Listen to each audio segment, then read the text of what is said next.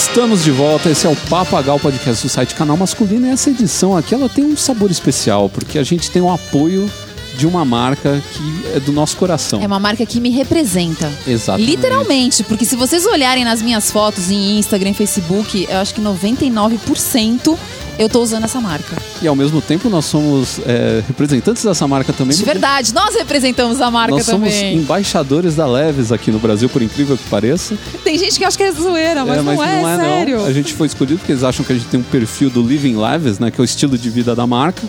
E a gente conversou com eles porque a gente tem, tá com essa pauta para falar de jeans. Já entreguei qual é a pauta do primeiro bloco, né? Spoilers. Spoiler. é, há um tempo que a gente tá para falar de jeans, a história do jeans que é uma história fascinante e tal. E a gente falou, pô, por que não contar com o apoio da Leves? Então, o pessoal. E a Leves abraçou a ideia. E o pessoal do podcast de falar, ah, as empresas não apoiam a mídia, né? Ó, tá aí uma empresa, cara, secular que está apoiando uma mídia nova e que poucos têm essa iniciativa, né? Pois é, mas ao longo da história que a gente vai contar, vocês vão poder entender que, apesar de ser uma marca muito antiga, é uma marca sempre muito atual e muito ligada ao que está acontecendo com o jovem. E para falar com a gente também, conversar, bater um papo aqui, dar uma, uma recheada na conversa, quem que a gente trouxe como convidado? Augusto Paz, Sou eu. Sim, é você, a gente É você. sabe. A gente tá te vendo. um amigo que a gente já coleciona há muitos anos e que veio a brilhantar o nosso podcast. Sim, amigo de Fashion Weeks. Augusto é um profissional de comunicação de moda e mídias E de sociais. mídias sociais. É um cara, então, que manja dos Paranauês pra gente falar do nosso segundo bloco. Em que vamos falar das redes sociais e como elas mudaram a nossa vida. Deem likes pra gente, por favor. olha lá, olha lá. Já, lá, tem, já- já, já- tem uma dica de Agora como pode- é que é que elas mudaram a nossa Mas vida. agora no Facebook pode colocar pra carinha brava também, né? Não, por a favor, gente não. Só, a gente só quer coraçãozinho. Na verdade, o que a gente quer são as estrelinhas que o pessoal coloca pra gente lá na iTunes Store. Que É. fazem a gente subir no conceito da iTunes Store. o que a gente quer mesmo não é coração, a gente quer dinheiro. É verdade, isso também. E para encerrar esse podcast, né, a- no nosso terceiro bloco, a gente vai falar de um, de um assunto que é muito, é, é um assunto muito atual e que é uma coisa que a gente acha que daqui para frente eu acho que é irreversível, Genderless na moda, que é o lance da moda sem gênero, né? E o Augusto, traduzindo, né? Porque a gente ultimamente anda muito internacional no nosso podcast, Exatamente, né? a As gente nossas adora- aulinhas de inglês. A gente adora termos em inglês, A né? a gente todo fala do early adopters, todas essas coisas. E é legal porque o Augusto trouxe também uma, uma perspectiva diferente dessa coisa do, do, do genderless, né?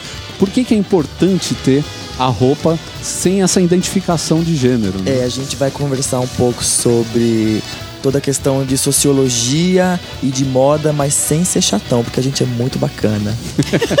tá vendo porque a gente convidou ele? Isso, porque o cara é assim, é zen, ele é paz, né? Ele é Augusto Paz. Mas provoca, mas provoca.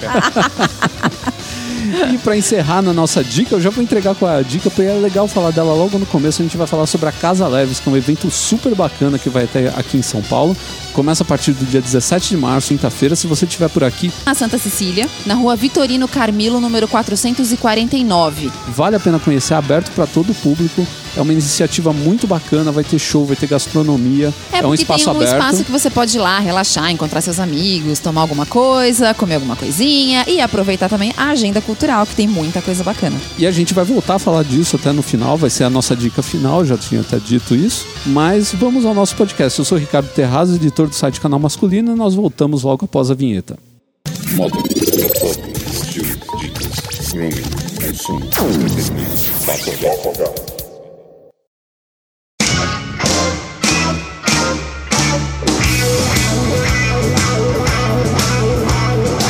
Eu acho que a gente pode falar com certeza que o jeans é a roupa mais democrática que a gente tem no guarda-roupa. Porque se parar pra pensar, todo mundo usa, tem pra todas as classes sociais, né? Tem desde o jeans baratinho até o jeans carinho. E é uma roupa que começou como uma roupa pra operário, né? Pra minerador.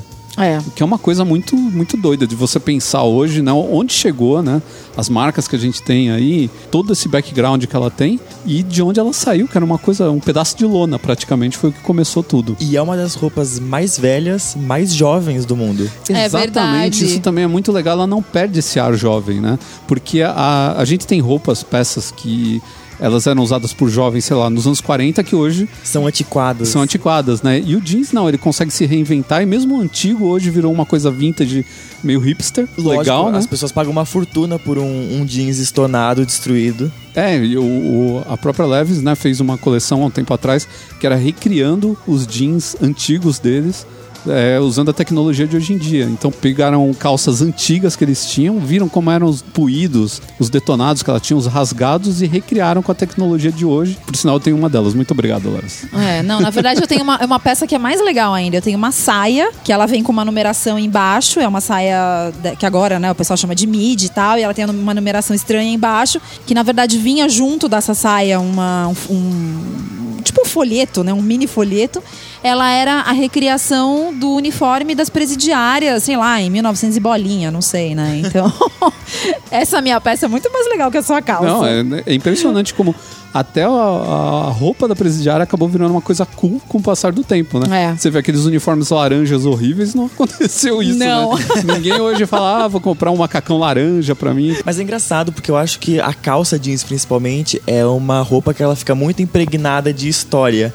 Da história pessoal mesmo da, da gente. Você não sente vergonha de sair com uma calça rasgada, mas você sentiria vergonha de sair com uma camisa puída. Pra É, mim. então isso é verdade. interessante. E outra coisa, a calça jeans ela ganha personalidade, ela ganha o formato do seu corpo, ela fica com os puídos na- nos lugares onde você bate a mão, onde você. Eu lembro que eu tinha uma que ficava marcada no lugar onde eu carregava a pasta da escola. Então a pasta ela raspava, né, naquela parte. E ela tinha uma marca de um lado só que era onde eu carregava, né? Então isso é muita personalidade que a, que a peça pega, que é, É porque do- representa um período da sua vida, né? e é do usuário, né? Do cara que usa. Você vê, você usa uma camiseta, ela vai estar sempre com a mesma cara, mas a calça jeans não, ela vai se transformando. E eu não sei vocês, mas eu tenho dó de jogar calça jeans fora. Nossa, nem total, fala. total, cara. Vai Toda- ficando aquela pilha. Aí você compra nova, você vai usando as mais novas, até porque elas estão mais de acordo com a moda da época. E aquelas outras vão ficando lá. E você fala, pô, Na moda mas. da época, o meu namorado tem umas, umas cal- um monte de calça jeans, ele coleciona calça jeans. E Olha, um advogado que coleciona calça um, jeans, um hein? advogado do mercado financeiro que coleciona calça jeans. Engraçado isso, porque eu também não, não, não atuo mais, mas sou advogada e também sempre fui apaixonada por calça jeans. Às vezes é uma coisa que vem, na- vem junto com a OB. Deve ser. Mas aí ele emagreceu e aí eu falo, e essas calças? Dá embora, ele não vai dar embora. Um dia a gente vai apertar todas. Eu pensei que ele ia dizer, um Então- dia eu vou engordar. Então a gente aperta, você engorda de novo pra usar as calças, Katsu. Então, mas vamos, eu acho interessante, pra quem não conhece, contar um pouco da história dessa, dessa peça, né? Do, do tecido, né? Porque a gente não pode falar da calça. O tecido que hoje vira jaqueta, vira camisa, vira colete, vira um monte de coisa, né? Vira também a outfit da Britney Spears e do Justin Timberlake. Putz, nem me brin- no nem brinca. vermelho do VMA de 2001. Nossa, é verdade. Aquilo, aquilo foi um momento marcante na história do tecido, Sim, hein? porque eles usaram certeza. eles usaram um negócio que chama Canadian Tuxedo, que é o smoking canadense. Ok. Então, eu so vou- there's a name for it. Então, o Canadian Tuxedo surgiu com um cantor americano que se chamava Bing Crosby. E ele tava num, num hotel que era super chique. E pra você frequentar o, o bar do hotel, você tinha que estar de, de smoking. E os caras, quando ele entrou, ele tava usando uma jaqueta jeans e uma calça jeans. E aí os caras falaram pra ele, não, aqui você só pode entrar de smoking. Ele falou, não, mas eu estou usando um smoking. Os caras falaram, como assim? Eu estou usando um smoking canadense. Uma cara de pau, né, cara? Porque que história é essa de smoking canadense? Mas pegou, tá vendo? Pegou, Olha e hoje em dia todo mundo, quando faz o jeans, double jeans, né? O pessoal tira um barato e fala que é o Canadian Tuxedo. Canadian Muito bom, Tuxedo. esse nome é demais, eu gostei. Bom, mas voltando então pra história, tudo começou com. Com um senhor chamado Levi Strauss. Que na verdade não chamava Levi, né? O nome dele era. Liop. É, ou talvez, não sei. É, se tenha, se, se for um sotaque aí alemão, é o Loeb Strauss, mas. É, que ele mudou o nome dele, porque acho que ninguém conseguia É, pronunciar isso Levi. e chamava ele de Levi, aí ficou. E aí a gente vê que não é Levi, né? Que nem o pessoal fala. É que Levi é, o que, é a forma como os americanos falam. É tipo, sabe aquelas pronúncias de Sephora, que é francesa, mas o americano fala Sephora. É. Então o Levis virou um Levi's, né? Isso. Bem coisa de americano. Então, mas esse cara, em que ano foi que ele teve o insight? Então, tudo começou, na verdade, em 1853. E na época tem toda uma história anterior de que ele tinha uma loja de roupas Com e os irmãos tataná. dele, né? Que era Levi, é, Levi Strauss Company, né? Isso. E aí depois ele tava lá com o estoque de lona parado e falou: pô, preciso fazer alguma coisa com essas lonas, vou tentar vender isso pra fazer, sei lá, tenda, cobertura de qualquer coisa. E alguém falou: não, a gente precisa de calças resistentes pros mineradores. Sim, porque em 1853 estava a corrida do ouro na Califórnia. É. né? E aí ele falou: beleza, vou fazer então umas calças aqui com essas lonas que estão sobrando. E aí o negócio pegou. Só que o problema é que tinha algumas limitações, né? A lona é meio dura, não é, É, muito então. confortável. Mas ela era extremamente resistente, que era o que os caras queriam. Eles precisavam de um, de um tecido que fosse resistente, porque você imagina o cara com a calça, sei lá, de. devia-. É, algodão devia ser. Os É, caras deviam algodão usar cru. alguma coisa muito simples e não devia ter, ter a resistência que tem uma lona. Só que aí ele foi pesquisar que outro tecido ele podia usar que fosse mais é, que agradável. fosse resistente, mas que fosse mais confortável, né? E aí ele caiu no quê? Ele caiu num tecido com um nome muito chique chamado Serge de Nîmes, que é a sarja de Nimes. Mas, como a Bárbara bem pontuou, americanos têm problemas com pronúncias. E aí a sarja de Nîmes, sarja de Nîmes, de Nîmes, de Nîmes, E virou de Nîmes, denim. Denim. É, Denim. pois é. E o, o nome Índigo Blue também foi por causa da, da planta que era usada para tingir Era índigos. o índigos, né? Que na verdade o, ela é verde, mas quando exposta ao sol ela muda a cor para azul da, da, da tintura. Se tudo der certo. Se tudo der certo. e aí virou o Índigo Blue, que o pessoal fala, né? Que é até redundante, porque índigo e blue são duas cores azuis, né? Pois então é. é. o azul azul É, o azul azul. do, do, do jeans. Mas teve outra coisa aí que foi fundamental pro jeans ter sucesso. Que foram os rebites que foram colocados no bolso. Ah, é verdade. Porque Quem deu essa rasgava, ideia? né? Ao longo do tempo rasgava. Isso, eles, porque os mineiros, eles colocavam ferramenta no bolso, taxa. Pepitas de ouro, né, Pepitas gente? de Ah, ouro. como eu queria colocar pepitas de ouro nos Isso. meus bolsos. No meu bolso tem só um cartão cheio de conta pra pagar. É, exatamente. Hoje nem pedra no meu tem, mas tinha pepita de ouro, né? Então, um tic-tac, um clipe de cabelo. então, e quem foi que deu essa ideia da, da- quem foi que virou um parceiro, né, do, do Levi Strauss nessa época? Foi um cara chamado Jacob Davis e esse cara ele fazia arreio de cavalo. Aí ele teve um insight, ele falou: ah, suas calças estão estourando as costuras, tal. Por que, que você não coloca um rebite de arreio para segurar o ponto de intersecção das costuras, que é onde estourava Esperto. com mais facilidade? E nessa os caras criaram o modelo do que seria o- a calça jeans, que naquela época tinha parece que só três bolsos. Né? No começo ele não tinha todos esses bolsos de agora. Depois foi criada um modelo com five pockets, né? hoje Que é o famoso que a gente usa até hoje, né? Isso. E aí foi criado o modelo 501, que nasceu em 1890, que é, acho que hoje, talvez o. Talvez não, ele é o jeans mais famoso do mundo, né? É o mais emblemático, É, né? eu o acho que. Bolsos, perna reta, sem muita frescura, sem muitos shenanigans. É, exatamente. Tanto que é aquela história do caimento atemporal, né? Ele é uma Sim. calça que ele, ele veste homens, mulheres e, e tá lá desde que o mundo é mundo, porque 1890 já é tempo demais. E continua até hoje, né? A Levis faz al- algumas pequenas mudanças, né, ao longo do Sim. tempo para tentar adaptar um pouco. Desce um né? pouco a cintura, sobe, né? Esse tipo Agora de tem a 501 CT, que tá saindo aí, que saiu entre o final do ano e agora, essa época agora do da, da coleção de inverno, que é uma calça que é um pouquinho mais sequinha tal, mas ela ainda tem umas variações, você pode escolher com um fit mais justo, com mais retona mesmo, bem tradicional, mas é uma calça que existe até hoje, que acho que quando qualquer pessoa fala em 501, todo mundo reconhece, né? O nome 501 veio do lote de, de tecido que foi feito, né? A mercadoria. É, os lotes eles levavam uma numeração e 501 tava lá. E acabou e- pegando porque os caras falaram, ah, manda mais lote da 501, da 501, da 501, virou o nome da calça. Então acabou pegando desse jeito. Outra curiosidade é esse bolsinho que tem dentro do bolso da, da calça na perna direita, Ele né? não foi originalmente concebido pra guardar isqueiro, Nem pra guardar sei lá, Moeda? moeda. Nem chiclete? batom. Ou palheta de guitarra, né? Não, tudo que é pequeno dá pra guardar ali dentro, né? Ele foi concebido pra ser um bolso de relógio, mas eu- o que eu já ouvi falar várias vezes é que eles guardavam muito fumo na época, porque eram. meu, o cara era. era Minerador. Minerador. O cara ia ter um relógio de bolso, né? Todo trabalhado.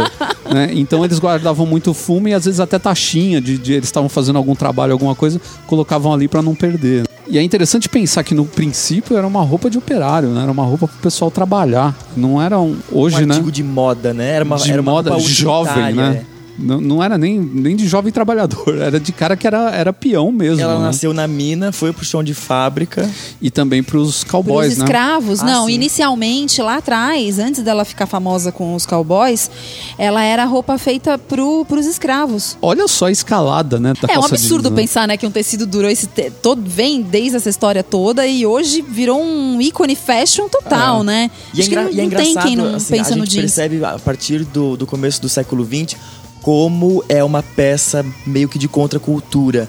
Porque depois a, a Leve se apropriou da imagem do cowboy pra, pra vender a calça. É. E depois mais pra frente. Não só a Levis, né? A Wrangler, várias. Aqui no Brasil, nos anos 70, o, o- a calça jeans era chamada por, por muita Calça- gente calça, calça- rancheira. Ou calça farvest. Farvest também. Farvest, é verdade. Farvest. Ou calça rancheira, né? Porque a ideia do cowboy vestindo jeans era muito forte. ideia dos, dos rebeldes, rebeldes sem causa dos anos 60 também. Calça jeans, camiseta branca, jaqueta de couro e era o uniforme de quem dava problema em casa. E aí, como é que a gente chegou nisso? Do cara do chão de fábrica, que nem o Augusto falou.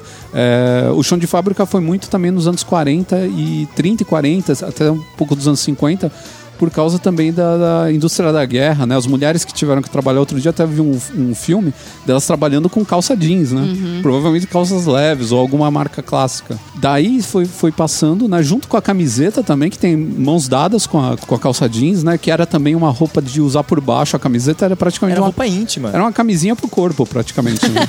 pra proteger a sua roupa do suor, Da né? pizza. É, da Da pizza. pizza, verdade.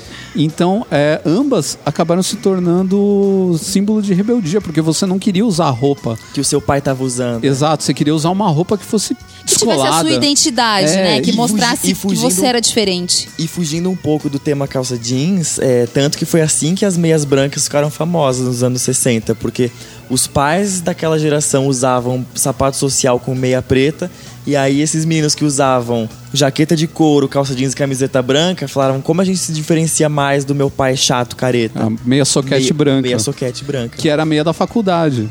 E que hoje é um crime, né? Sim. É Se você verdade. tá fora da academia. Sim, Mas é o exatamente. caso. Mas é interessante, né? Como essa mudança cultural, né? Do jovem se revoltar com o pai, tudo isso impulsionou o jeans para virar um símbolo pop. E a gente tinha no começo dos anos 50 o Marlon Brando aparecendo com aquela roupa clássica, que é ele com aquela boina, com a jaqueta de couro, a camiseta, que era uma roupa que nem o Augusto falou, era uma roupa de usar por baixo. Então era completamente contraditório, sabe? Parecer com aquela roupa. Subversivo. É tipo hoje andar com a calça caída e aparecer a cueca. e com a, a- a calça jeans, né?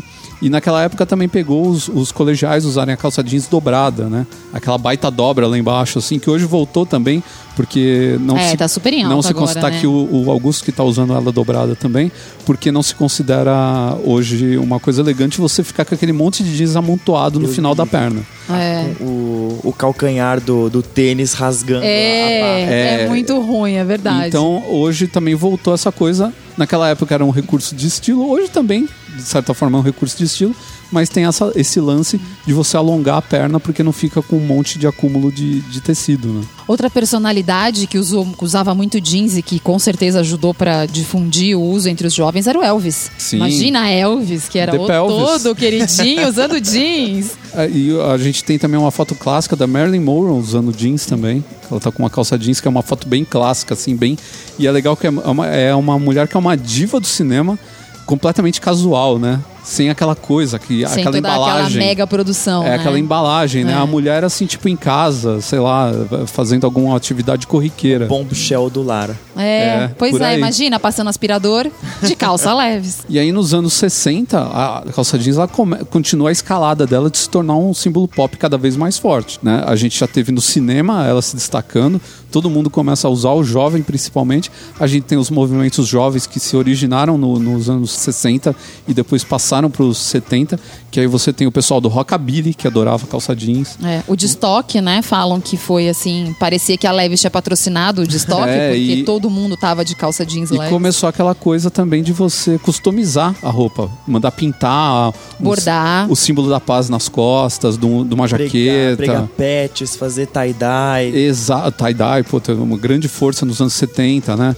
Então, é, isso daí começou a ganhar força até um ponto que nos anos 70 o jeans virou uma calça quase que obrigatória. Todo mundo tinha um jeans. Sim, e Leves fez nos anos 70 a calça boca de sino. Também. verdade. Imagina. Na verdade, todas as marcas aproveitaram, né, o- os É, anos 70. não, mas eu acho engraçado assim você pensar que uma marca tradicional e que, né, assim, tradicional que eu digo em termos de história, que tudo bem, sempre teve essa, esse apelo jovem, mas imagina, né, fazer uma calça boca de sino É, pra mas- estar eu entendo- totalmente em sintonia, né? 100%, Porque como é engraçado essa história de que começou como uma roupa completamente utilitária, uniforme de trabalho, e acabou com, com a, a galera jovem. E é muito mais maluco você pensar como os jovens se, apro- se apropriaram do, do jeans, não só como uma roupa, mas como uma plataforma de manifestação da identidade. É. O meu jeans é uma parte de mim, eu vou usá-lo rasgado e vou pintá-lo do jeito que eu quiser, pregar todos os patches que eu quiser e dobrar a barra ou cortar a barra e é, é um pedacinho de mim. Ih, mas como que foi que o jeans então virou de uma peça que era completamente outsider, né? Porque até então era outsider, era meu hippie usando. Como é que ela virou uma coisa fashion? Onde foi que houve esse turning point aí? Nos anos 80, né, Não, gente? foi nos anos 70. Te peguei. Nos anos 70? Sim, quando o Calvin Klein fez um desfile usando jeans pela primeira vez. Ah, verdade. É que eu já tô pensando, eu já tô na frente lá pensando em Armani. Então, Porque a Armani também teve sua Teve, coleção jeans. mas o que aconteceu- também. É. foi o que aconteceu que nos anos 70 ele fez o primeiro desfile com jeans, todo mundo desceu o pau, passou um ano, todo mundo tava fazendo desfile Ah, com mas jeans é também. sempre assim, né? Quem tem Então- coragem de ser o inovador acaba Sim. Então o sofrendo cara, as críticas. o cara ele, ele conseguiu jogar o jeans pro mundo fashion, né? Pro mundo da alta costura, porque até então o jeans era aquela coisa de você usar no dia a dia, tal, não tinha glamour em torno do jeans. Ele era uma coisa, era muito legal, era muito bacana, mas não tinha essa Ele atmosfera. ainda não tinha a chancela dos um- estilistas incríveis, Exato. né? Dos estilistas Exato. famosos da Aí época. nos anos 80 a coisa despirocou, né? Eu lembro até hoje a propaganda que falava do Stonewashed. As primeiras calças. Porque era Eu assim. também lembro. Era o legal. Você vê hoje. Eu não. Então, é, você é. não. Esses convidados jovens, eles só dão trabalho pra gente. Então é interessante porque é assim, né? É, o jeans, quando ele fica velho, ele fica mais legal. Então a ideia era vender o jeans já velho pra É. pessoa, né? Mas é que, na verdade, acho que também tinha essa questão do conforto, né? Porque por mais que a gente fale que houve essa evolução do jeans lá atrás, de 1890, 1850, o jeans ainda não tinha, né? Essa história de tanta lavagem, de tanta coisa. Sim. Ele ia ficando velho conforme você ia usando. Certo. E ia ficando mais confortável conforme o seu uso. Quando chega nos anos 80, essas lavagens malucas que a indústria inventou, aí você já tinha um jeans que era mais confortável logo de cara. Então você já comprava uma calça que ficava mais gostosa de usar, não era tão, E também a, tão a tecnologia, a áspera. tecnologia de fiação do algodão melhorou muito, então você tinha. Você podia fazer mesclas diferentes. É, quando começou a ter jeans com lycra, foi É, nos anos jeans com 80. Lycra, e depois vem a tecnologia do stretch. E é uma maravilha, né? É, não, hoje em dia a gente não consegue conceber calça jeans mais sem, Pô, né? Ela fica perfeita no corpo, você senta, ela não cai, você. É. Sabe, não tem Não, o- ela é tudo de bom, né? Stretch é Eu muito adoro. bom. Mesmo assim, hoje em dia, você tem é, empresas que se orgulham de ter o jeans bruto, jeans completamente bruto, aquele azul escuro.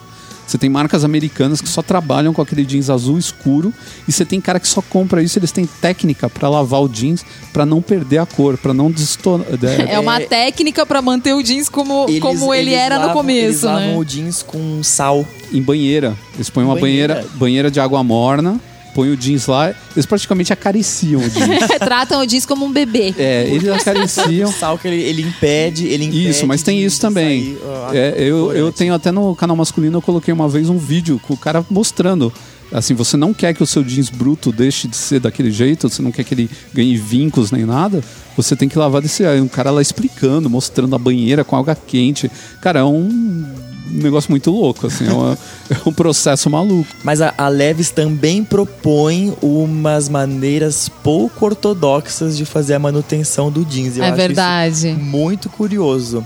Aquele lance de, por exemplo, você colocar o jeans no freezer. É, Sim. pra matar os germes. É, pra lavar o mínimo pra possível. você não lavar. Não, a, inicia- a iniciativa é muito interessante, que é de diminuir o impacto ambiental e diminuir ao máximo o uso de água no jeans, desde desde a etapa E ao mesmo de tempo- do algodão até a manutenção. E ao mesmo tempo que você aumenta a vida útil do seu jeans, né? É, Porque que ele vai durar bem menos mais. você lava, menos você desgasta. É, isso é o que a Levis chama de waterless, né? Eles têm uma linha com esse nome, eles fizeram toda uma campanha em cima de criar o jeans gastando o mínimo de impacto ambiental possível, né? Como, como É, eles, conduz, o Augusto. Eles conseguiram reduzir em 96% o uso da água. Foi uma linha lançada em 2011. Até uma das campanhas que eles chegaram a fazer aqui em São Paulo foi muito legal, porque eles colocaram as calças dentro de uns cubos de gelo gigante. E aí isso ia derretendo ao longo da, acho que sei lá, foram quase, quase uma semana para derreter e depois eles reutilizaram essa água para regar as plantas da Oscar Freire, né, da é, as árvores dali.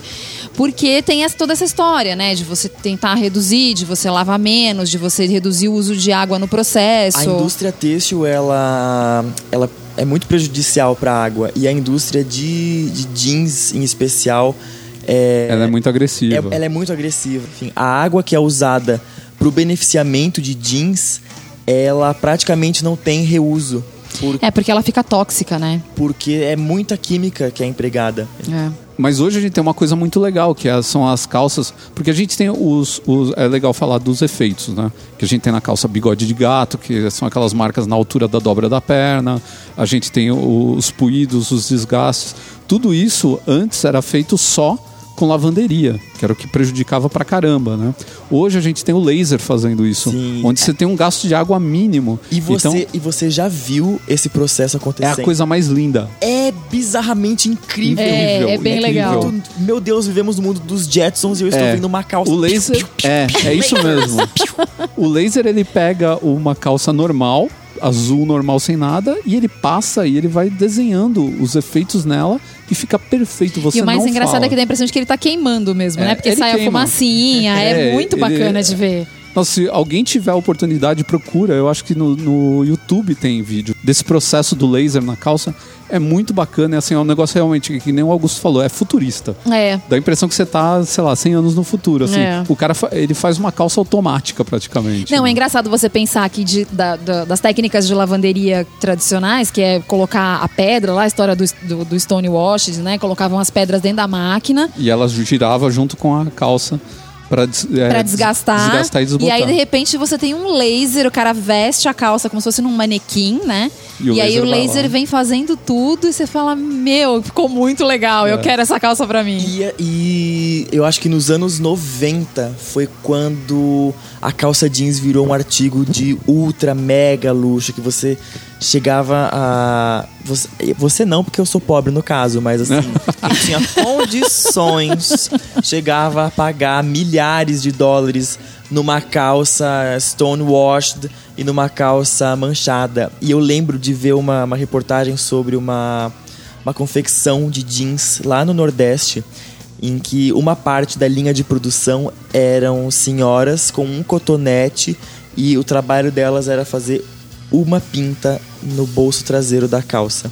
Então era uma linha de produção e elas ficavam uma pinta, uma pinta com cotonete, uma pinta, uma... Como ficou sofisticado É, a porque linha de produção. que foi o, o início do jeans premium, né? Com detalhes específicos em locais específicos, tarjas que eram colocadas também em locais estratégicos para as pessoas verem, Bordado né? com fio de ouro. Tem muita coisa, né? A- Ah, acho a- que até onde a imaginação puder ir, Sim. dá pra, dá pra colocar no jeans. E né? aí você tem a- o surgimento. Hoje todo mundo tem uma linha premium, né? Dentro do, do- da sua própria linha de jeans, né? Mas você tem aí o surgimento da Replay, da Diesel, dessas marcas. A gente não pode esquecer de falar também das marcas brasileiras que surgiram nos anos 70 e 80. A Elos, Fórum, a gente tem a M Officer surgindo nos anos, no final dos É. anos 80. A Zump, que nossa, a Zump, um- que é uma, uma marca Foi uma febre. loucura. foi uma que febre, é... né? O jeans brasileiro, que é um jeans muito bom, e, e a Diesel já usou o jeans brasileiro durante uma época, né? O jeans norde- feito no Nordeste do Brasil, né? A gente tem a. Polo têxtil de Caruaru, é muito forte. É muito forte, né? O jeans brasileiro é muito reconhecido lá fora, né? Muito bem feito. E a coisa que eu mais gosto do jeans, principalmente aqui no Brasil, é que você vai num baile funk e as meninas estão de jeans. E você vai no São Paulo Fashion Week e as modelos estão de jeans. É. O jeans. Tem pra todo eu, mundo, Eu acho né? que é a Coca-Cola do vestuário. É, A gente falando, é, é uma peça e um tecido democrático. É, ele vai pra todo mundo. E é tão legal o jeans, né? A versatilidade dele é tão grande que as pessoas estão utilizando ele pra fazer roupa com pique de alfaiataria, né? E a Levis tem uma linha chamada Made and Crafted que ela chegou no Brasil há alguns anos e era uma linha assim só desenvolvida com top do que existia de matéria-prima e com esse foco mesmo na alfaiataria. Então, por exemplo, as calças jeans, elas eram mais retas, elas ficavam aquele corte bem bacana, assim, sabe? Que a gente vê naqueles programas de, de mude seu estilo. Transformações. É, tipo, ah, olha, o jeans, você pode usar o jeans no seu dia a dia. Prefiro uma calça com um corte reto. Então, Uhum. a Levis tinha isso. Ela tem tags diferenciados nos, nos bolsos. Por exemplo, eu tenho uma, uma calça dessa linha que aquele desenho clássico que, que vem no bolso, né, Uhum. na- da- de toda a calça Levis, ele é por dentro, ele é costurado por dentro do bolso. Então, a ideia, assim, quando você olha por fora, não tem nada. Aham. Mas conforme você usa e você vai gastando essa calça, Ah, ele vai vai, ele aparecendo vai costura, aparecendo aos poucos. Então, tem umas, umas sacadas, assim, bacanas, né? Uhum. E tem também a parte tecnológica, que é muito legal, como o jeans foi evoluindo te- tecnologicamente, também para o dia a dia, não só as maneiras de fazer o jeans, né? Mas como o jeans, a tecnologia fez com que o jeans eh, pudesse melhorar o seu sua performance para sair, por exemplo, na chuva e não pegar, não molhar. Uma coisa muito legal do, do jeans, eu tenho uma jaqueta que ela é de leather denim, é o jeans resinado com uma resina especial e todo mundo acha que é couro, mas não, é ótimo porque eu consigo usar com a temperatura mais quente. E Ela é termicamente mais confortável para o brasileiro, mais né? pro É mais brasileiro. barato que uma jaqueta de couro, muito né? mais financeiramente confortável também. Mas ela tem um visual mais radical, um visual mais roqueiro, né? Bem legal. Muito mais. E sem, e sem vandalizar minha conta bancária. É, e tem verdade. também, e assim, essa ainda ela tem essa, esse tratamento que parece couro, mas tem umas que elas têm também a resina, mas ela só deixa um pouco mais lustrosa a calça, mas ela não Aham. chega a parecer couro, que também é bem bacana. E tem também essas que são voltadas pro, pro pessoal, por exemplo, que anda de bicicleta. A Commuter da, da Levis é uma linha que também foi lançada em 2011. Aliás, 2011 foi um ano... Acho Um ano que, ótimo pro jeans. É, foi um ano importante, assim, na É Levis. tipo porque tem- vinho, os caras vão falar, me traz um jeans 2011, por favor. Por favor, eu quero daquela safra de 2011, porque eles lançaram várias coisas. Essa época, esse começo da década de 10 dos anos 2000, ele foi, ele foi interessante para a Levis e, e a Levis sempre trouxe essa coisa do ah, vamos nos preocupar com o caimento perfeito para as mulheres, porque para a mulher sempre foi uma coisa muito difícil, você conseguir uma calça que vestisse bem. Então assim, as mais altas tinham o problema da perna que ficava curta, ou ah, fica bom no quadril, aí sobra na cintura. E a numeração no Brasil é complicada. Complicada, porque brasileira tem essa mistura de raça. Então tem mulher com mais quadril, com menos quadril, com mais bunda, menos bunda. E aí a Levis desenvolveu em 2010 uma linha que foi a famosa Curvy ID, que assim, eu acho que depois que qualquer uma começou usar, ficou meio complicado trocar de marca. A linha era feita baseada no biotipo das pessoas e não mais na numeração. Então era o tipo de curva. Então você é mais reta, tem a slight curve. Tem a demi-curve, que é pra quem é mais ou menos. Para as mulheres mais. mais Popozudas, é. popozudas, é, vamos por assim dizer, né? Então, assim, ao todo foram quatro feats que eles lançaram e isso ah, evoluiu pro que a gente tem, pro que eles têm hoje nas lojas, né? Que são, já não tem mais o nome de Curvy ID, mas tem uma tecnologia muito bacana que é assim, você imagina uma calça skinny que quando você anda, absurdamente skinny, que quando você anda ela não desce. Porque mulher tá acostumada, né? Mulher que usa É muito isso que eu ia skinny. falar, eu não consigo imaginar, porque pra mim eu não É. Você dá 10 passos e um pulinho. É. Então, a mulher tá acostumada, assim, aquela calça que desce, conforme você vai andando, parece que, como ela é agarrada na perna até embaixo, parece que vai puxando pra baixo conforme você anda. E eles conseguiram lançar uma calça que você veste, você anda o quanto você quiser e ela não sai do lugar. Também tem aquela coisa que teve muita época que a mulherada, putz, pagava os cofrinhos por aí. Então, essa linha da Levis também acabou com isso, porque a calça ficou um pouco mais alta atrás. Ao longo do tempo, eles foram implementando tecnologias na linha deles que trouxe mais conforto pra gente, né? E a Commuter é uma linha bacana justamente porque tá alinhada agora com esse Os ciclistas, com os né? ciclistas e as ciclovias em São Paulo, né? Toda essa polêmica das, das ciclovias, mas é uma linha que traz tecnologia de ser impermeável, ela tem partes reflexivas, que é para se você for pedalar à noite você ser visto, Que né? ótimo. E ela tem também umas funcionalidades, tipo, ela tem bolso para você guardar a trava da bicicleta, ela tem a- o cos trás mais alto, Mais alto justamente para você não pagar não pagar o cofrinho, entendeu? Então, assim, são tecidos que, que são mais inteligentes justamente para se adequar à temperatura, ao esforço físico que você está fazendo. Tem outras, ah, acho que algumas peças que não chegam a ser jeans nessa linha, mas eu acho que o jeans nessa parte é o mais interessante justamente por causa dessas tecnologias que ele leva. E é muito louco, né? Pensar que o jeans passou por tudo isso que a gente acabou de falar aqui, né? Por mais de um século de transformações, que acabou ganhando novas leituras, né? Ele, ele se transformou, ele se adaptou, ele conseguiu. é, Ele consegue acompanhar, né? Acompanhar os a- tempos, né? As é, A nossa mudanças, vida, né? né? A nossa vida no dia a dia. Porque, pô, a, a gente já mudou muito do que a gente era dos anos 70, por exemplo, quando a calça explodiu como uma roupa comum de todo mundo usar até os dias de hoje. Quando que você olha numa vitrine de moda jovem e não tem uma calça jeans? É, mas é o que a gente tava conversando agora no começo do, do podcast. É o tecido, um dos tecidos mais velhos, mais jovens.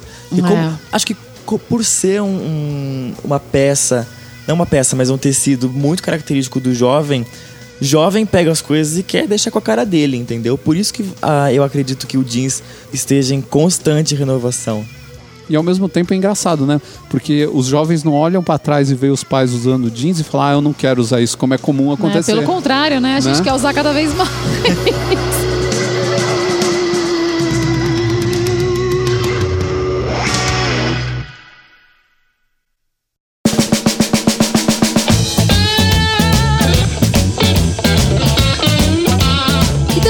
continuidade a tempos modernos e como as coisas se adaptam e se moldam à nossa vida, a gente vai falar agora sobre redes sociais e como elas estão mudando a nossa vida. Sim, porque nós já falamos muito de redes sociais, né? Mas a gente falou meio que em separado. Uma hora a gente falava do, é, da segunda tela, do lance do pessoal comentar as coisas. Que já tá Assistindo ultrapassado, TV. né? Você vê como as coisas. Não. O assunto já ficou lá pra trás. a segunda né? tela já virou primeira tela, É, né? então. Hoje a TV é a segunda tela e o, e o celular virou a primeira. Não, né? e se continuar assim, logo, logo nem TV não vai ter mais, né? Porque televisão hoje em dia parece que, pra maioria das pessoas, já virou uma coisa meio de segundo plano mesmo, né? A televisão, ela virou um meio pra você assistir aquilo que você quer. Mas pode ser no computador, pode ser no Uhum. Pode. tablet. Tanto que quando eu me mudei de apartamento agora e aí eu vi que não tinha televisão, não foi o menor problema, porque no meu iPad tem Netflix. Olha lá, É, é, meu, tudo que a gente precisa, Hoje né? a televisão não é mais fundamental. A, a família não se reúne mais em torno da televisão que nem antigamente. Agora é cada um no seu quarto. Cada um quer assistir o que bem o entende, que bem né? entende, né?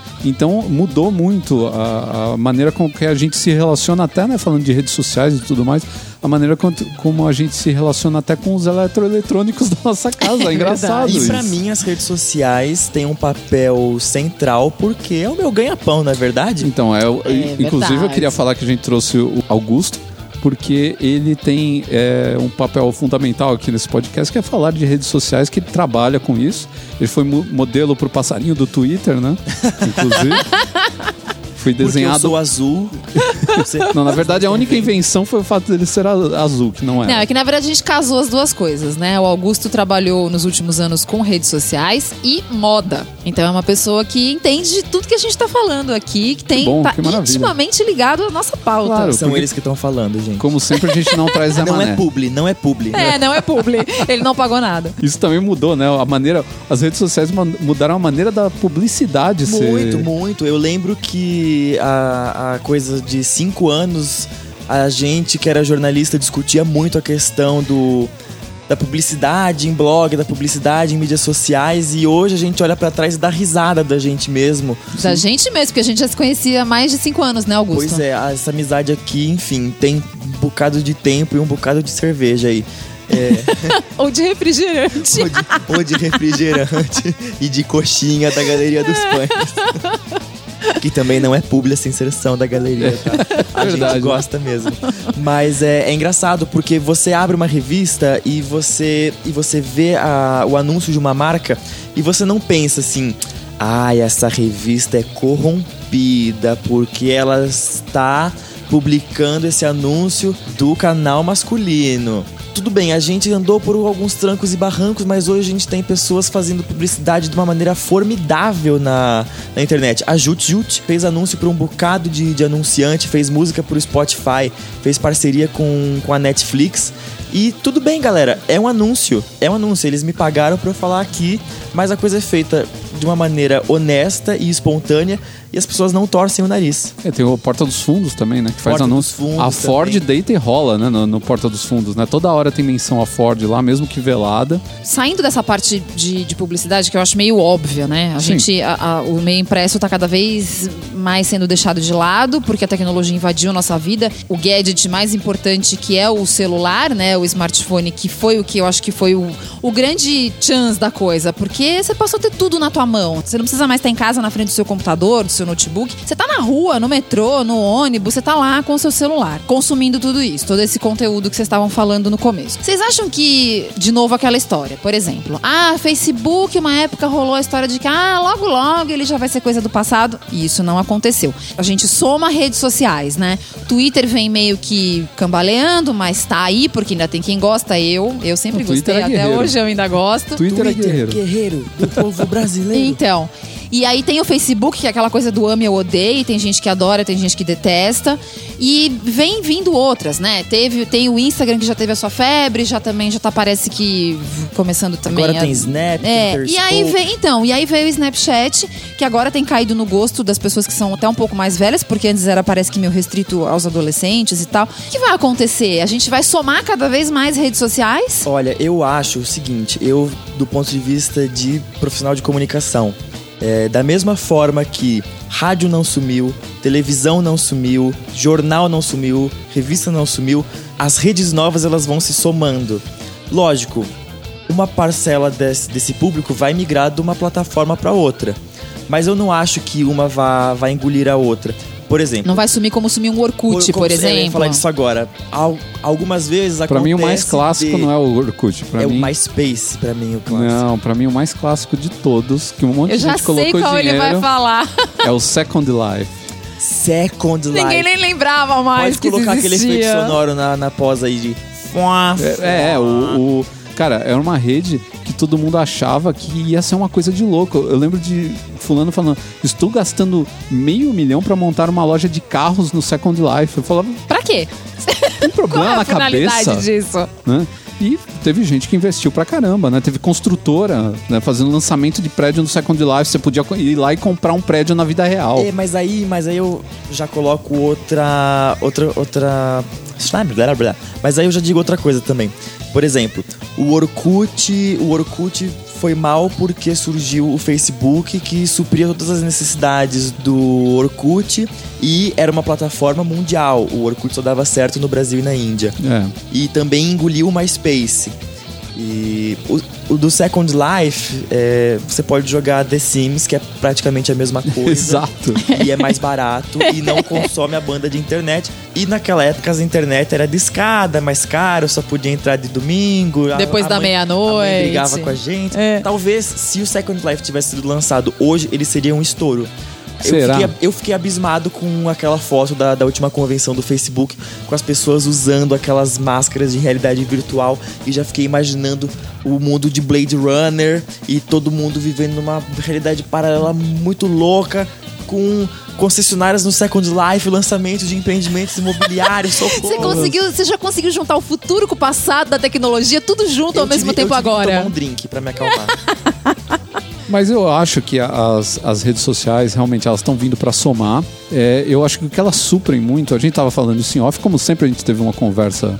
É, a gente sempre tem Paralela. uma conversa enorme paralela antes de começar a gravar. Eu acho que as redes sociais elas suprem muito essa, essa curiosidade que as pessoas têm da vida dos outros. O BBB, cara. Só que é um BBB de pessoas ilustres desconhecidos, né? Então, de repente, o cara pode virar até um- uma celebridade por conta do, do Snapchat dele, ou por conta do Instagram, ou até do, do Twitter, né? Hoje o Twitter tá mais difícil, mas. Isso acaba gerando uns fenômenos que eu, na minha jovem cabeça de senhora idosa, acho um pouco estranhos. Eu lembro, é, vira e mexe quando a gente vai fechar a parceria com alguma pessoa, alguma celebridade de Instagram, a gente sempre pergunta pra, pra pessoa, tá, e aí, como é que você chegou nesses um, um bilhão de, de followers?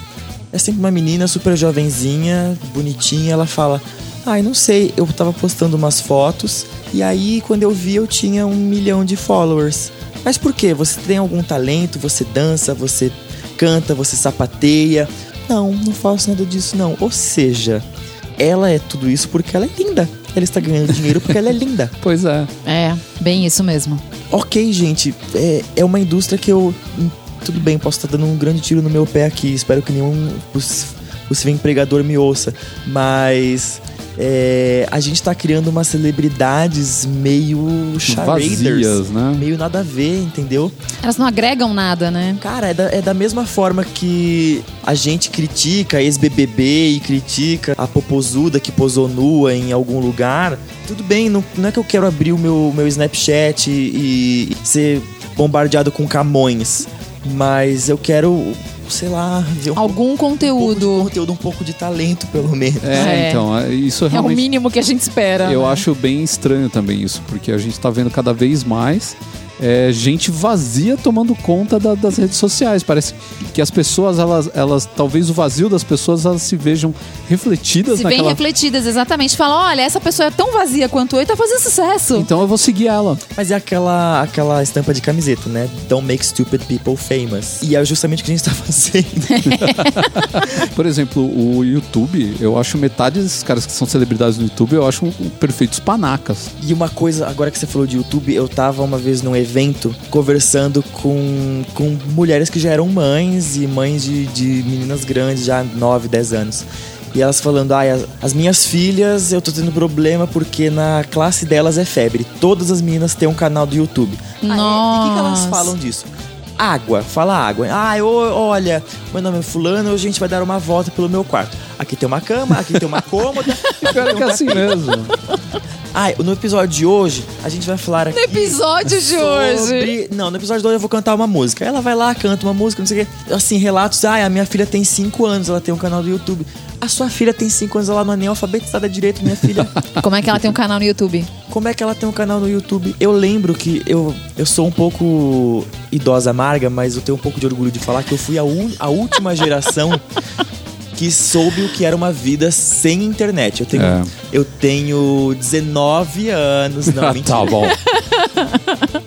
Eu tenho 24 anos e eu peguei a época de brincar na rua, ralar os joelhos e também peguei a época do acessar a internet domingo depois da meia-noite pra mãe não brigar com a gente. Eu acho estranho, não sei como é que é o, o entendimento dessas crianças com, com o planeta, assim, com, com o mundo que, que a cerca. Na porque verdade, a impressão que dá é que não existe, né? É, porque parece que elas só o umbigo delas. Estão tendo menos interação, cada É. vez mais tá tendo menos interação com, com o mundo em Eu volta, tenho né? muito medo de soar como uma velhinha amarga, mas realmente eu fico assustado com isso. Como é que essas crianças vão interagir? Como é que vai ser o trato entre si dessas, dessas crianças quando elas tiverem idade de, de ir pro mercado de trabalho? Como é que elas vão receber uma crítica de um chefe? Cara, e uma coisa que eu tô. Eu O meu tô... chefe- O meu chefe não gostou do meu relatório, então eu, eu vou desfazer a amizade. Não dá pra desfazer a amizade, amor, porque você vai precisar trabalhar, ganhar dinheiro pra você Exato. comer. Mas eu, eu fiquei meio impressionado há, há uns dias atrás aí. Eu fui. É, participei de um evento e eu fiquei no hotel aí com vários, várias pessoas de, de redes sociais e tal, né? E antigamente era aquele negócio, você ia só com blogueiro. Então era o pessoal que. Ah, você faz conteúdo do quê? Ah, eu faço conteúdo, sei lá, de moda, eu faço de tecnologia, eu faço. Eu falo sobre publicidade, né? Eu tenho um podcast, eu tenho. ah, um site sobre não sei o que. Então era sempre assim. Hoje você vai. Ah, o que você faz? Ah, eu tenho um Instagram. É. que- e- mas por que, que você tá. Não, é que eu tenho 900 mil seguidores no meu São os Instagram. novos influencers. Só que assim, o, o cara ele não tem. É, é foto dele. É uma foto dele segurando uma jaca. Uma foto dele.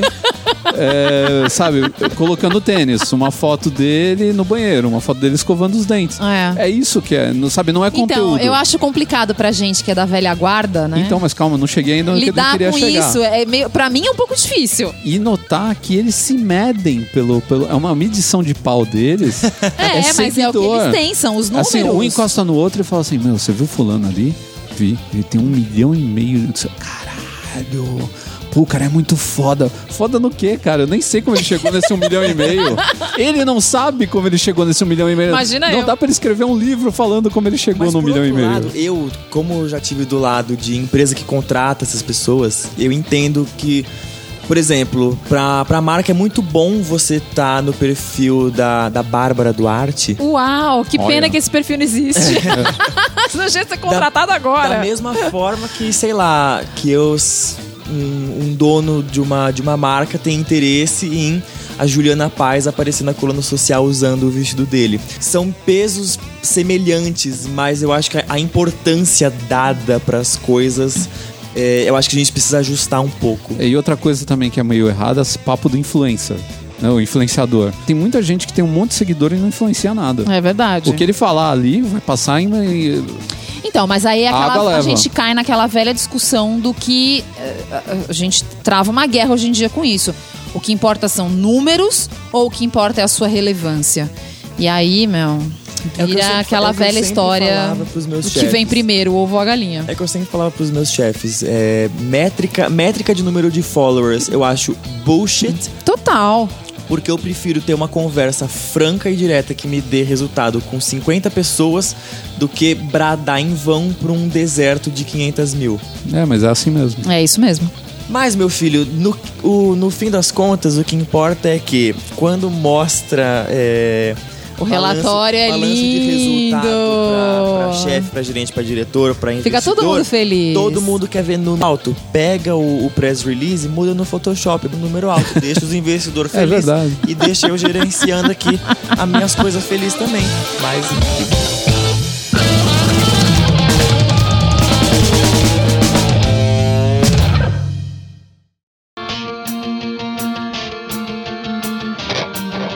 Agora a gente tava falando de calça jeans, que é uma roupa democrática, todo mundo usa. E não sei se vocês já viram, mas vamos discutir agora. É uma tendência que não sei se é de moda, não sei se é uma tendência sociológica, mas é o tal do genderless, que é roupa sem gênero. A Zara fez, a Selfridges fez, quem mais vai fazer? É, na verdade, o que a Zara fez foi uma malandragem, né? Eles pegaram. A Azar é sempre a malandra, Eles né? pegaram aquela o moletom grande que, tipo, você usava e depois você deu e sua irmã usou, e aquele moletom re- retão. E Bem falaram anos que, 90, né? é, que falaram que era genderless, mas pra mim não tem nada de genderless. Outra coisa, e o unissex dos anos 80? Não é a mesma coisa, Pois não? é, pois é. Eu acho que é muito importante. Eu acho que a, a pauta do gênero, ela. Acho que é a pauta mais importante, se não desse ano, da década. A gente vai discutir muito isso ainda.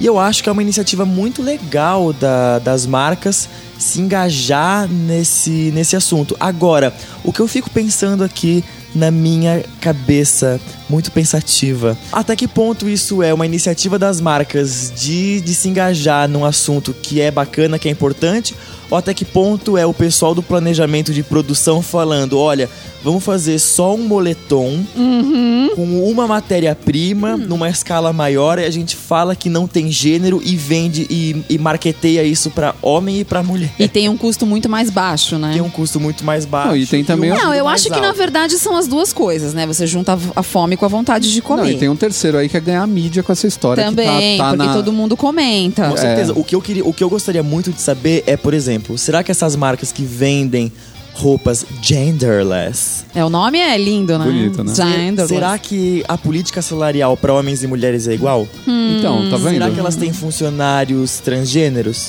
Olha aí. É isso que a gente quer saber, marcas. Coloquem as cartas na mesa. Então, na é. verdade, é, a Selfridges parece que é uma das. Parece, assim, eu não conheço toda a história deles, né? Parece que é uma empresa que sempre teve essa visão pro futuro, desde lá de trás. Se você assistir a série Mr. Selfridge, eles mostram desde do, do- do- da fundação, né, da, da, da Selfridges, que realmente ele tinha toda essa preocupação em sempre contratar mulher, que na época, a gente tá falando de começo de século passado, que mulher ainda não trabalhava, então ele sempre, sempre se posicionou a favor, vai, das minorias, vamos por assim dizer, né? Então eu acho que ali até tem alguma algum respaldo, né, nessa parte de discutir temas importantes. Outras talvez realmente estejam só aproveitando Uma a market- onda, é, é. Mas eu acho que de qualquer forma, no final das contas, tudo que discute é positivo. É, era isso, era Porque isso que acaba levantando uma questão que você fala, poxa, eu nunca tinha pensado nisso. Né? Aquela história de colocar o a Leia Ti ou o Andrei Pejic na passarela, porque foram apadrinhados pelo Roberto Tissi da Givenchy, seja lá mais quem for, mas assim, eu acho que tem o lado legal de você olhar e falar, poxa, é um ser humano como outro qualquer. Não importa qual é a orientação sexual ou qual é a condição Nesse caso, acho que é mais uma condição morfológica, né? No caso de- desses que a gente citou, né? Sim, sim, sim. Então, assim, não sei, pelo menos na minha opinião, bem ou mal, eu acho que acaba sendo positivo. Não, sei eu, se eu vocês acho, discordam. Eu acho o debate super saudável e eu acho que é um debate que a, a gente tem protelado por muitos anos e tá na hora de falar disso, tá na hora de falar de, de gênero sim, tá na hora de falar sobre direitos da mulher sim e, e não é mimimi, entendeu? É, não é só mulher que sofre com, com machismo. Por, tudo bem, homossexual sofre de machismo sim, num nível infinitamente menor, mas também sofre. É, tá na hora da gente pegar toda essa estrutura de patriarcado, etc. E, e questionar mesmo, porque não tá correto, não tá correto. Eu sei que é difícil não cair em clichês e, e em termos que às, às vezes a gente escuta e fala. Ai meu Deus, heteronormatividade de novo. Ai meu Deus, patriarcado de novo. Sim, heteronormatividade de novo, sim. Patriarcado de novo, sim. É. E a gente vai discutir isso e todo mundo vai ficar desconfortável na mesa de jantar e na mesa do Natal principalmente, mas a gente vai discutir isso sim, porque isso E um dia, aquela sua, um dia aquela sua tia vai ter que parar de perguntar se você já arrumou namorado ou não, né? Já tem uma resposta na ponta da língua. pra essa tia. Tá, mas aí saindo dessa questão social, vamos pensar pelo lado da roupa em si. Vocês acham bacana? Tipo, vocês Eu usariam numa boa? Numa boa, Eu sempre comprei roupa, por exemplo, calça eu sempre compro na seção feminina, porque eu sou magricelo e eu não sou a pessoa mais alta do mundo. E eu comprava 38 masculina nas lojas e ficava parecendo o MC Hammer. Olha isso. E aí na Ah, você é o sonho de toda, toda mulher, Mas né? hoje- Querer comprar hoje- o 38 e falar, nossa, que MC Hammer. Mas hoje estaria na moda, porque os anos 90 estão voltando. Com e o MC certeza. Hammer vai voltar junto. Ah, Ai, vai. Mas eu não gosto daquelas calças, não. É, eu também não. Prefiro, eu prefiro a minha modelagem sequinha. tudo É, bonitinho. mais bacana, Aí eu né? descobri que o 42 feminino ficava muito bom em mim. e aí eu só compro calça feminina. Ou na Zara, a numeração deles também é, é boa pra mim. Acho É. que a modelista é pequenininha. É. Aí ela faz as roupas bacaninha pra mim. É, mas a gente tem muito mais que modelagem também, né? A gente tem estampas que são diferentes, né? A estampa masculina sempre ela pendeu mais para um lado, a feminina mais para o outro. Que até isso tá, tá começando a cair, né? Por exemplo, a gente tá vendo muito mais floral na, na roupa masculina. É verdade, do que se via antigamente, né? Antigamente você não via um floral, o homem usando uma. tirando roupa havaiana, né? Você não precisa ir muito longe, você vê os jogadores de futebol. Eles são referências de moda incríveis, incríveis. Outro dia tava, uma, tava vendo uma premiação, um deles estava com um, um terno cor-de-rosa. Outro dia andando pela Rebouças, eu vi um, um cara com uma bermuda. E não era um cara, ah, fashionista, tava andando na Oscar Freire. Não. Era um mano de bicicleta, bonezinho, a barreta, regatão e uma bermuda pink. Olha isso. Vê, fala se há 15 anos isso estaria Não, acontecendo. Não, de jeito não nenhum. mesmo. é. Eu lembro de ser pequeno e falar do ah, rosa é coisa de viado. Sim, rosa é Augusto, viado." quando eu comecei o canal masculino em 2012, eu fiz um post falando que rosa era cor de homem, sim. Inclusive explicando né, que o rosa no começo da, da história é, era uma roupa masculina, né, era cor, era cor masculina e o azul era feminino, porque o rosa ele vinha do vermelho, que era uma cor, era o sangue, Sangue. né, era, uma- era uma cor forte e tal, e o azul o pessoal achava que era uma cor muito é, Fofa. suave, é, fofa. É, fofa. né? Porque lembrava o céu, lembrava esse tipo de coisa. Na Índia, na Índia, o rosa, ele é uma cor que, trans, que transparece a austeridade, como o azul marinho aqui no É. ocidente. Você vê que é uma coisa cultural, É então uma na coisa verdade, cultural, né? São padrões que se impõem e que pegam, né? E se você der abertura pra isso daí acabar também, ele vai acabar mais cedo ou mais tarde, porque as pessoas vão começar a aceitar. Mas o que eu tenho reparado sobre a moda genderless é que ela sempre pende para um lado neutro. Então é sempre uma peça lisa, com uma modelagem folgada. E uma cor que não E uma não cor- pende é. muito pra essa coisa do é masculino ou feminino, Sim. né? É, e que acaba gerando uma roupa meio sem graça, vamos falar a verdade. Eu vi outro É, dia. acaba às vezes ficando um negócio meio boring. é, eu vi outro dia lá uma, uma marca, ah, essa Não é a primeira. pode ter tudo, Então, né? mas eu vi uma marca lá, essa é a primeira marca genderless da história, não sei o que, essa acaba de ser fundada, não sei onde, eu achei terríveis essas roupas, assim. Parecem mortalhas de carnaval. Sabe? É, Parece que as pessoas estão vestindo tubos, não parece que estão vestindo roupas. Ah, tem uma marca nacional carioca que eu não, Não vou, vou citar falar. nomes, Tá, que, meu, já que tá é assim. nessa onda genderless há muito tempo. Não. Hashtag polêmicas. Então, mas eu acho que a gente tem um problema muito grande, por- principalmente com esse negócio de roupa mais larga aqui no Brasil, onde as pessoas gostam de se sentir sexys. De mostrar o corpo, as curvas. A mulher gosta de mostrar as curvas, os homens hoje em dia fazendo. é, Que ser, vai ser das mulheres nas baladas sem os vestidos banded. Então, mas. Gente, Então, eu acho que vai ter, no final das contas, eu acho que vai ter espaço pra todo mundo. Eu acho que vai ter a pessoa que gosta da roupa mais É. folgada.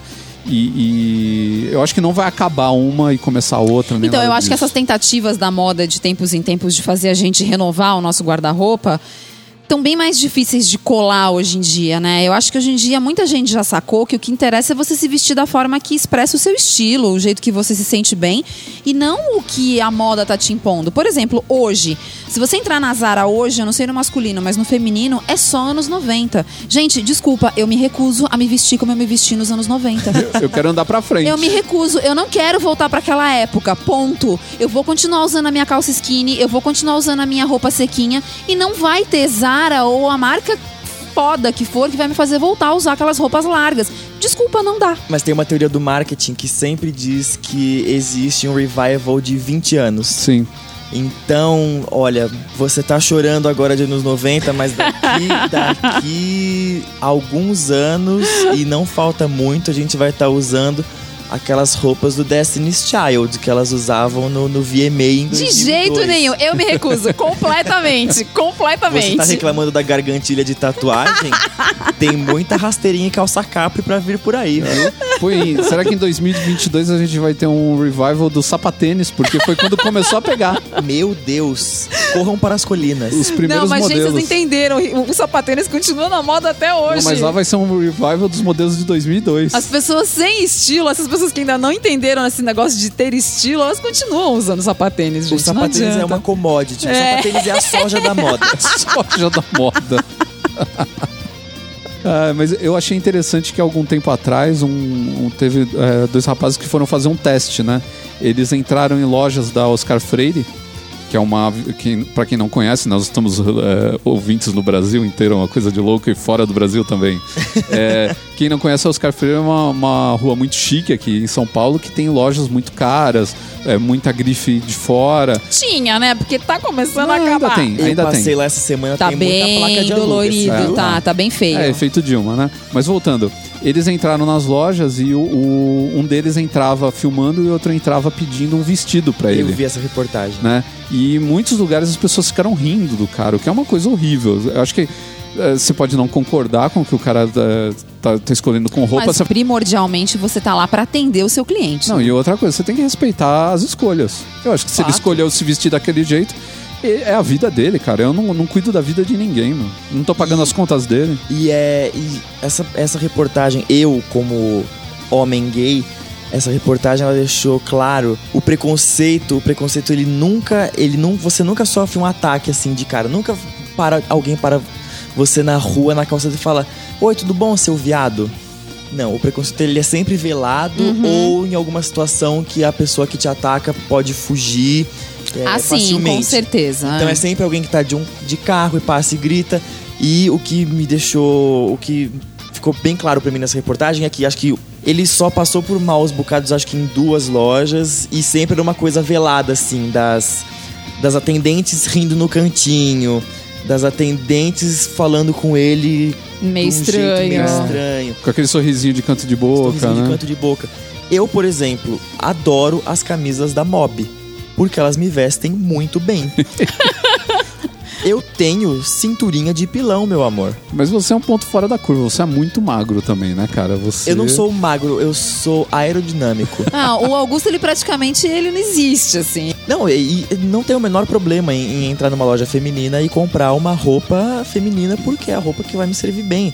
Só que assim, eu tenho a cara de pau e a boca dura. E não tá nem aí, o né? bastante pra se a vendedora vier falar merda pra mim, ela vai ouvir bastante. Se ela vier com gracinha, com risadinha, ela também vai ouvir bastante. Mas não é todo mundo que tem essa, essa cara de pau. E eu acho bacana esse esforço. Enfim, eu falo esforço considerando todas aquelas ressalvas do começo. Eu acho bacana esse esforço do mercado de oferecer esse tipo de produto pras pessoas. Então, é uma camisa. Ah, mas ela é masculina ou feminina? Não, importa, ela é uma camisa. né? Se ficar bom em você, meu filho, veste Seja feliz. e arrasa. É.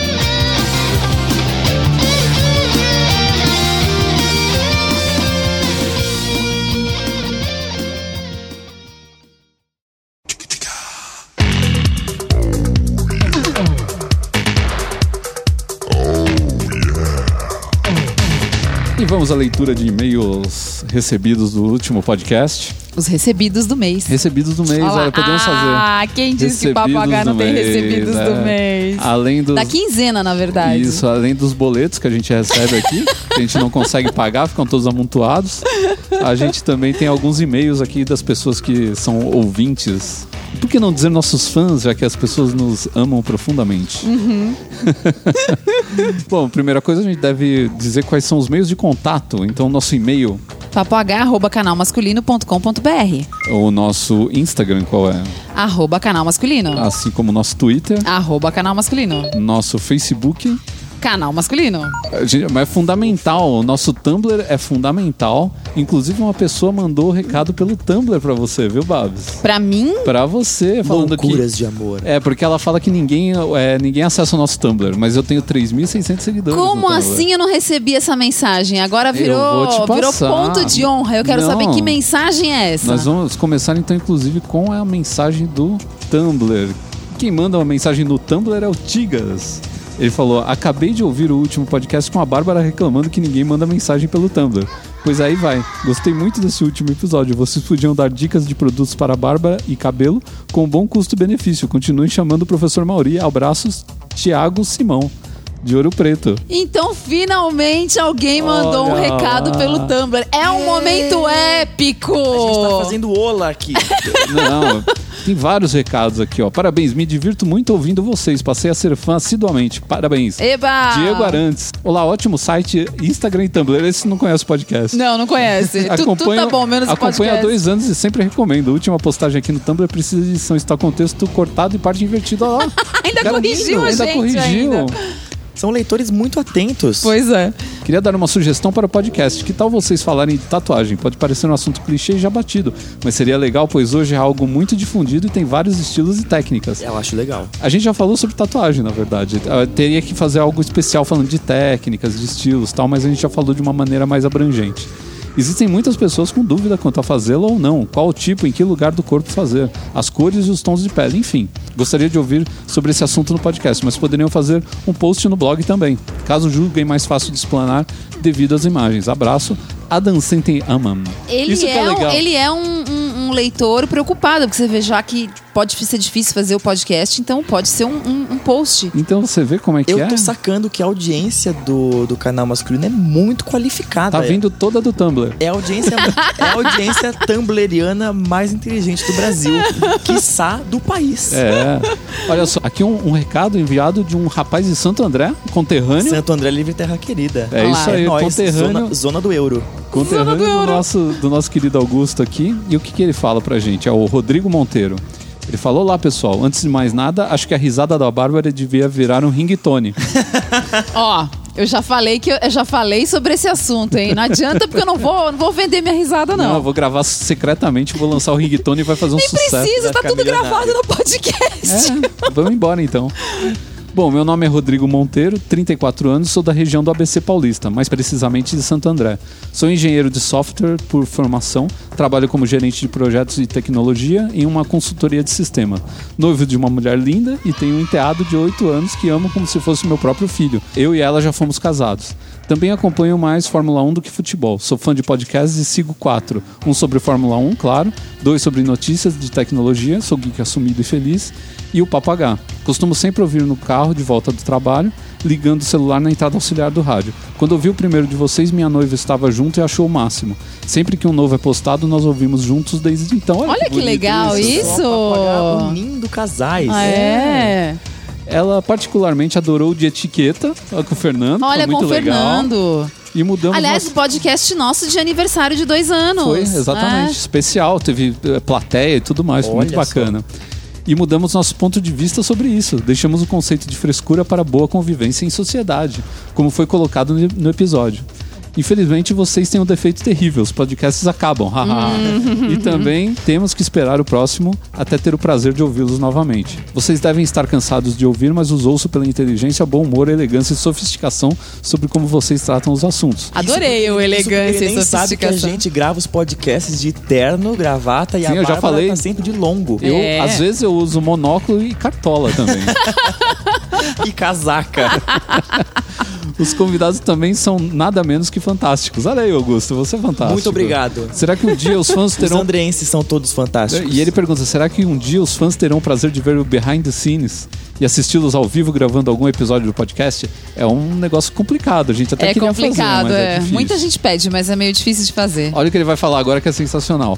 Bom, como eu disse no título, me peguei escrevendo esse e-mail ouvindo Lady Baby. Hum. Você já ouviu Lady Baby? Não. Depois eu vou pôr o clipe pra você ver. Pirei com o som, hahaha. Fiz igual a filhinha do Luiz. Assisti a primeira vez, voltei umas quatro vezes para ouvir novamente. Coloquei para o meu enteado assistir e ele se acabou de dar risada com o barbudo, destaque que o Ricardo disse. A felicidade dele no clipe é demais. Mas o pior é que o som é muito bom. Compartilhei com os amigos e avisei, amem ou odeiem. Mas curti e descobri outras bandas de baby metal, show. Outra coisa legal é que descobri que sou um early adopter. Eu sou inscrito no programa Windows Insider da Microsoft e tenho acesso a vários softwares betas deles. Um foi o Windows 10, que o Luiz destacou inclusive. Assim que saiu a primeira versão de testes, ainda não era beta, era antes.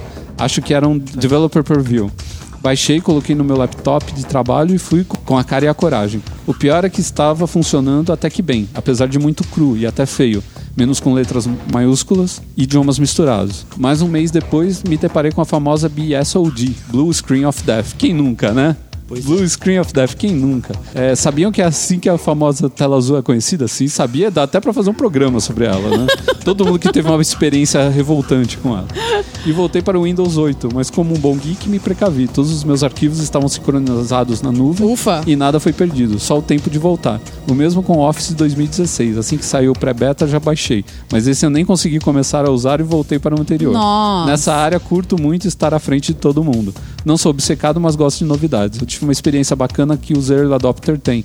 Há alguns anos, em uma viagem a trabalho em Nova York, fui à loja da Apple na Quinta Avenida e peguei um iPhone 5 que ainda não tinha sido lançado no Brasil na época. Era novidade mesmo para eles.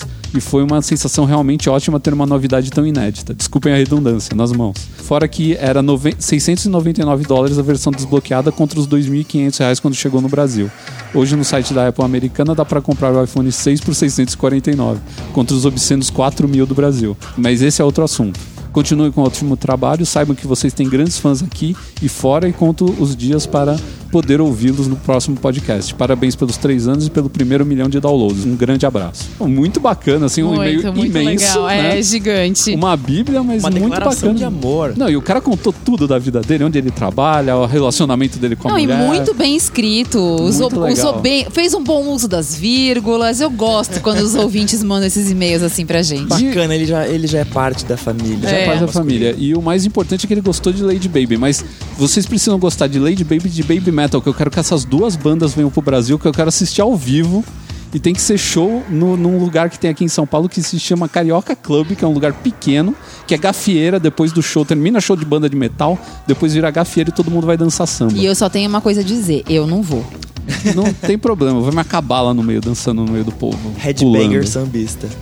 E o próximo e-mail foi mandado pelo Cold Nakano. É um nome diferente. É. Que ele é o Ronin, é o Ronin da cavalaria. é, meu, é membro praticamente honorário aqui nosso também. né? É o ouvinte também do- dos nossos É um amigos. ouvinte compartilhado. Sim, dos nossos amigos lá do, do Ultra Geek, né? Da Rede Geek. E a Bárbara quem vai ler. Primeiramente, parabéns pelas conquistas. Três anos e um milhão de downloads não é pra qualquer um mesmo. Yes!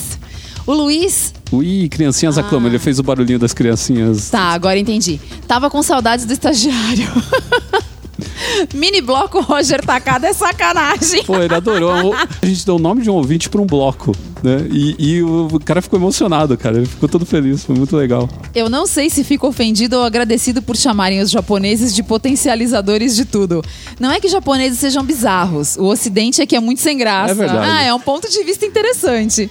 Eu não conhecia Kawaii Metal e realmente Lady Baby é bizarro. Quanto a Early Adopters, eu me considero um, apesar de nem sempre ter dinheiro suficiente para efetivamente sê-lo. Gosto de conhecer tecnologias novas e experimentar as possibilidades que essa novidade pode trazer. Apesar de volta e meia encarar o mau funcionamento, a possibilidade de experiências vale a pena. Digo experiência porque minhas maiores áreas de interesse são computação e eletrônica, ou seja, adoro gadgets eletrônicos. Acho que era isso que o programa continue crescendo por muitos anos vindouros ainda. Abraços a todos, um beijo no coração e fiquem em paz. Ó, De novo o ringtone. PS, quanto ao ringtone, eu não quero não. Oba! Finalmente alguém não quer. Não, lê o resto. O Eu resto. nunca mais atenderia nenhum telefone. O que, que ele quis dizer com isso? Queria deixar sua risada infinitamente. Ah, tá, porque eu pensei pelo outro lado, tipo, ia ser tão ruim que ele nunca mais ia atender o telefone. Não, não, não é isso não. Vai jogar o telefone no lago quando eu começar a ouvir sua risada. É, muito bom, muito obrigado ao Code. Eu sei que ele já interagiu com a gente aí outras vezes. E obrigado por participar e mandar a sua, suas felicitações aí que ele mandou pra gente. E com isso a gente encerra esse, essa leitura de e-mails, porque a gente já teve e-mails muito longos. Tinha mais mensagens aí. A gente agradece ao pessoal que enviou. Depois eu respondo. Inclusive pra quem enviou um. mensagens no Tumblr. Oh, meu Deus! Pois é. Finalmente! Pra você ver a força dessa rede social que é tão desprezada. Pois é, pois é. O Tumblr é fofo, gente. Vamos usar o Tumblr.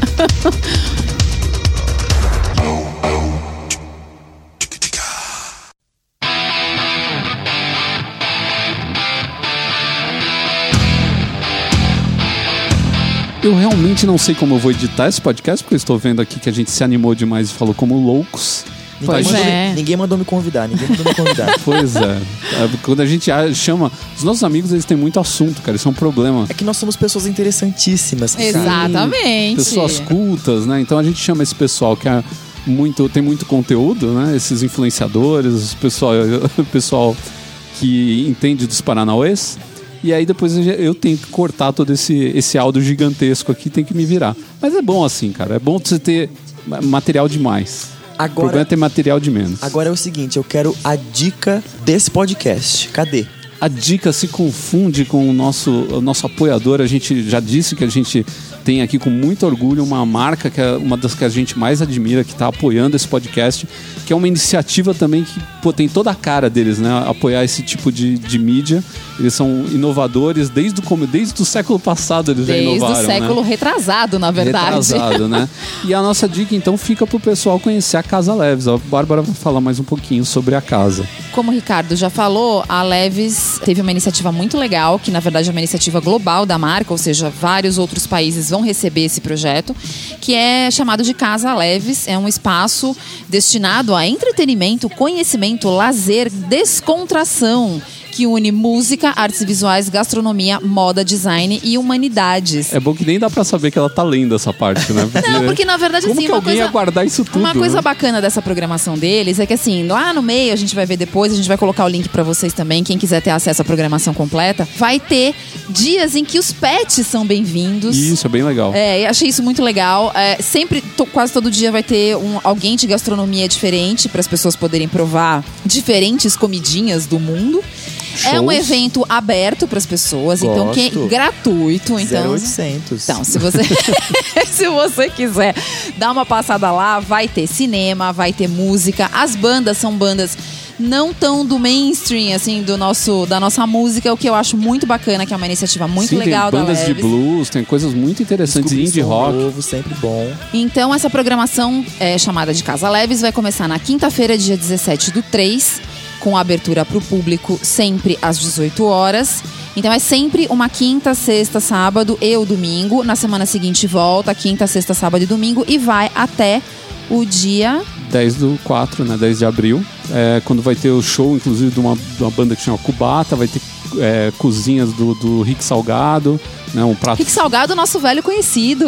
O Rick Salgado? É, onde? trabalhava na Duopress, atendia a, a Ah, Leves, verdade. agora virou um, um cozinheiro de mão cheia. isso, vai ter cinema, tem o documentário 501, porque essa, essa iniciativa toda é em comemoração aos 107 anos da, da Leves 501. E depois você vai poder também assistir o filme Easy Rider com o Dennis Hopper e o Peter Fonda, em- que é um filme de 1969 que marcou a época. É Agora, a parte mais icônico. importante é, não percam que na exposição da Casa Leves, eu estarei em uma das fotos. É, isso é verdade, a Bárbara tirou foto. Uau! Como, é, inclusive, como nós somos embaixadores da Leves, eu- eu- vocês não, não, Isso é verdade, as pessoas acham que a gente tá brincando. brincando, Eles têm imunidade diplomática fashion. Fashion. Ninguém, ninguém pode xoxar o look deles. Sim, se eu depredar uma, uma loja de qualquer outra marca e entrar na Leves, eu não posso ser preso. Vai nessa, Ricardo. Vai nessa. E agora eu só ando com a minha faixa de, de Com a farda, diplomata, a farda né? da Leves. Claro, eu sou um diplomata fashion, cara. Que coisa mais ferrada que é essa. Representando, tá certo. Então é isso, cara. Aproveitem vocês que estão em São Paulo. Se você estiver em visita também em algum desses dias, por favor, conheça lá. Tá muito bacana. A gente recebeu fotos, a gente vai passar por lá em alguns É, o dias. espaço ficou bem bonito. A gente esqueceu de falar, é na Santa Cecília, na rua Vitorino Carmilo, número 449. É, os horários são de quinta a domingo, das 18 às 23 e sábados e domingos, das 14 às 23. E vai ser massa, porque todas as festinhas boas agora estão rolando no centro. Exatamente. E, é- e começa na quinta-feira que. Gente, vamos falar a verdade? Quinta-feira já começou. É o fim final de semana, praticamente. Exatamente, porque na sexta-feira todo mundo só empurra com a barriga, né? Quinta-feira, quinta-feira, começa quinta-feira, a gente acorda do despertador e faz aquele sonzinho de. tss, Que a garrafa abrindo já. Então é isso aí, essa é a nossa dica pra vocês. De repente vocês até encontram com a gente por lá, porque a gente vai passar alguns dias lá pra Com certeza. pra ver a O documentário 501 eu não vou perder. Sim, eu que também quero assistir, que deve ser bem Vai bacana. ser incrível. Que é parte da história que a gente contou aqui também, né? Vai ser até um complemento pra isso que a gente falou da história do jeans, né? E é essa a nossa dica. Nós ficamos por aqui e até o nosso próximo Papo H. Um abraço a todos. Tchau. Tchau.